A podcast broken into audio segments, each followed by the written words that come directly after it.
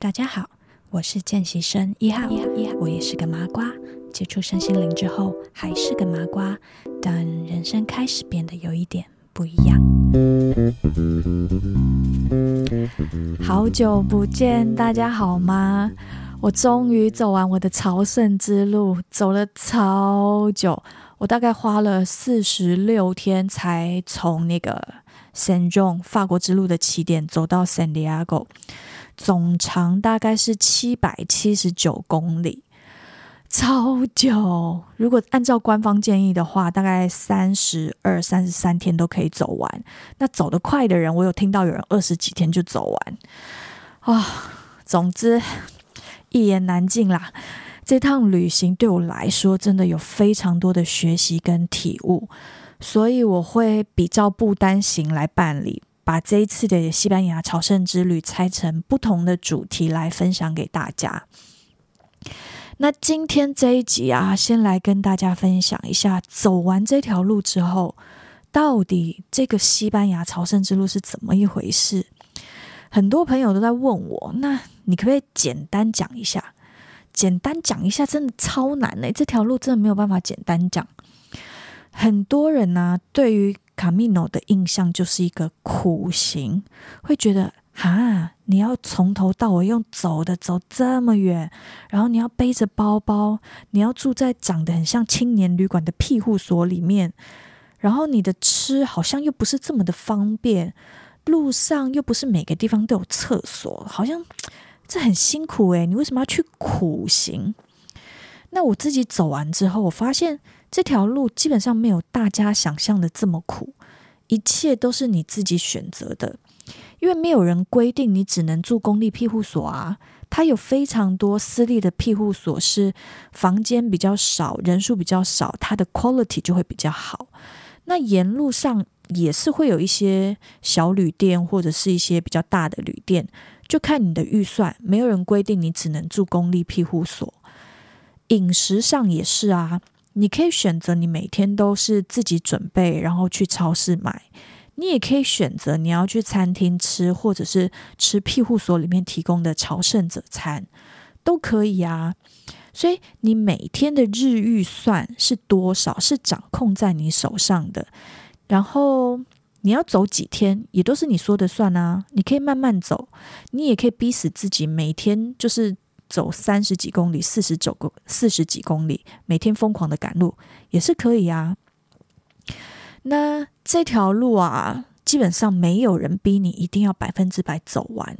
除了走路之外，这条路上你也可以骑脚踏车，你也可以骑马，有些地方可以坐船，然后也有公车跟计程车。所以如果你真的脚完全的走不动了，你不需要逼自己走，你是可以选择坐车的。行李也是啊，如果你真的很重，你背不动，你就寄送行李啊。所以真的，我走下来发现没有那么的苦。你要选择吃苦，那也是一种选择。那再来，有人说走完这条路是不是可以瘦很多？我跟你说，这也是一个自己的选择。我个人很喜欢吃东西，然后我觉得西班牙的食物好好吃哦，是合我的胃口。然后朝圣者餐，它每一个朝圣者餐，它都会配饮料，饮料你可以选水、啊，或者是啤酒，或者是红酒。你不要以为红酒就是那什么一杯红酒、单杯红酒这种东西哦，没有，朝圣者的红酒一次就是给你一壶。那有一些地方，他不是给你义务，他会开一整支给你，或者是无限畅饮。所以你知道吗？这是我人生第一次连续四十六天每天喝很多的酒，我整个就是每天吃吃得很开心，喝得很开心，然后又慢慢走，真的很难受诶。大概快走完的时候，我娘赖我就说：“诶，你走了这么久，快走完了，应该瘦很多吧？”我怎么不好意思说没有？我应该是胖了。我回台湾第一件事情就是量体重，然后跟大家报告一下，我就是胖了两公斤回来，完全没有瘦，还胖了两公斤。但是我觉得我很开心啊！我每天就是慢慢走，虽然我的脚是不舒服的，所以导致我走这么慢。但是就是你放慢速度，你可以好好的去观察，好好的吃啊喝啊，然后去体验，我觉得也很不错。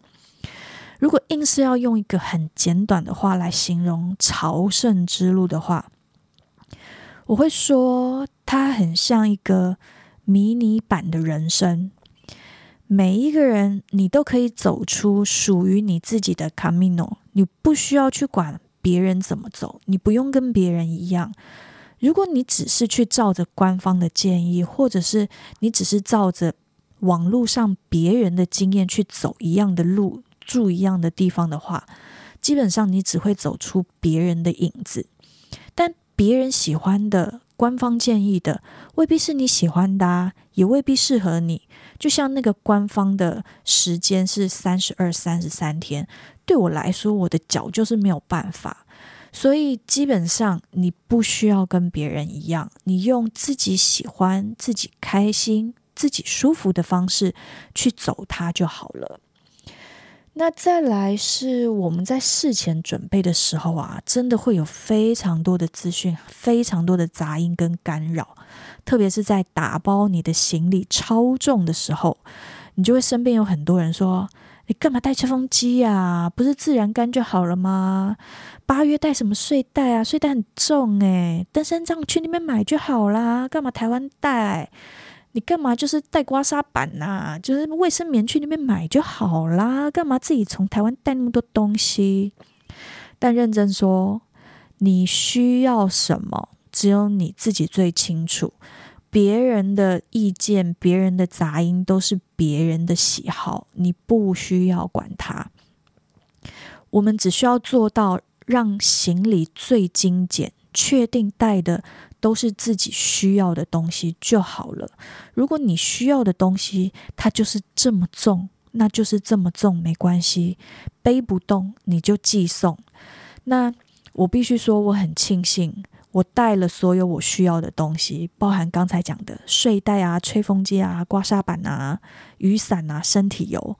我在那边用到的时候，我真的都很庆幸，好险我有带，好险我有带。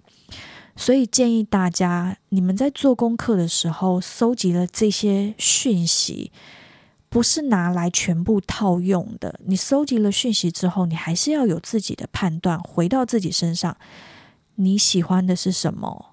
你要怎么走，是要根据你喜欢怎么走，你有多少预算，你有多少的天数，那你要带什么东西？你要回到你平常真正需要的是什么？例如说你，我的头发，我就是没有办法湿湿凉凉的让它自然干，我就是喜欢把头皮吹干呐。那你就带你的吹风机，你不用管别人。那走这条路啊。如果可以的话，我也很建议大家最好是自己走，不需要去找那些你不认识的陌生人一起，因为每个人的习惯真的都不一样。透过这条路，你可以学习拿回人生的主导权，为自己勇敢，为自己勇敢一次，自己去走。你可以决定这条路上的每一天你要怎么过，你要住哪里，你要吃什么。你今天想走多远？要不要坐车？要不要多停留？都是你自己说的算，都是回到你需要什么，你喜欢什么。所以在这个过程中，你会越来越了解你自己。那听到这边呢、有些走完的人可能不认同，说朝圣之路哪有你讲的那么神，还拿回人生的主导权嘞？基本上这条路啊。它是一条同时往外也往内走的一条路。所谓的往外，就是你每天的经历的人事物、风景，跟朝着那个终点 San Diego 走这个往外的一个往外的一个旅途。那往内走是，如果你带着觉知、觉察走这条路，每一天哦，它都可以是一堂课。一个学习，一个体悟。就算你今天遇到的人很少，你今天没有跟任何人说话，你也可以透过跟你自己相处，你可以发现你脑袋中有很多的 OS，心中有很多的声音，或者是当你静下来的时候，你会有一些灵感、想法慢慢的浮上来。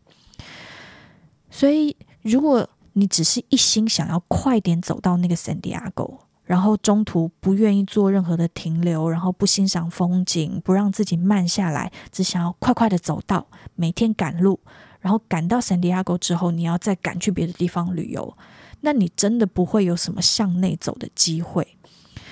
在这条路上啊，有一间冥想冥想的空间，我非常喜欢，我在那边待了蛮久的时间。那我待在那里面的时候，我的背后是门口，你可以听到很多嘣嘣嘣嘣嘣嘣嘣嘣嘣，很匆忙的脚步声路过，基本上没有什么人进来，顶多探个探个头就走了。那真正在那边静坐、花时间静坐的，我那一天只有我一个人，就没有别人了。那我跟那个空间的经理人就是有稍微闲聊，我很同意他讲的一点是。圣地亚哥这个圣地亚哥，它基本上并不是真正旅途的终点。走到圣地亚哥，它不会改变你人生的什么东西。真正能替你人生带来转变的是，在这趟旅途中的一些觉察、体验、体悟，还有那个感受。如果你没有办法有意识的让自己慢下来，或者是静下来，你很难去有很深刻、很深刻的看见，所以一个人走的好处是，你可以真的把专注力放在你身上，你不用去听别人的那些八卦。那有很多人走着走着会觉得啊，起水泡。很多起水泡的人，就是因为你在走的过程中，你没有好好的去感受你身体的感觉。你明明脚已经痛了，但是你没有发现。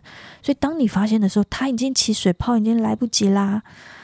所以一个人走，带着你的觉知去走，除了去感受你身边发生的事情，也感受你的身体。那圣地亚哥不是旅途的终点。最终，最终，我们要到达的那个地方是在你的心里。那个真正的圣地亚哥是在你的心里。如果你可以一个人出发，克服种种的困难、各式各样的恐惧，去完成这个迷你版的人生，代表你已经不一样了。如果你能完成它，这是一个我可以做到的证据。我已经勇敢地踏出去了的证据。那走完之后，你可以带着这趟路带给你的学习体悟，用一个更新版本的你、进化了的版本的你，继续的去走接下来的人生旅途。你会发现，走完之后，你真的不一样了。别人看你的外表可能没有什么变化，但是你知道你的内在不一样了，你的你的那个勇敢的肌肉变强壮了。那这才是这趟路带来最宝贵、最宝贵的东西。接下来我会陆陆续续的再把我的体悟分享给大家。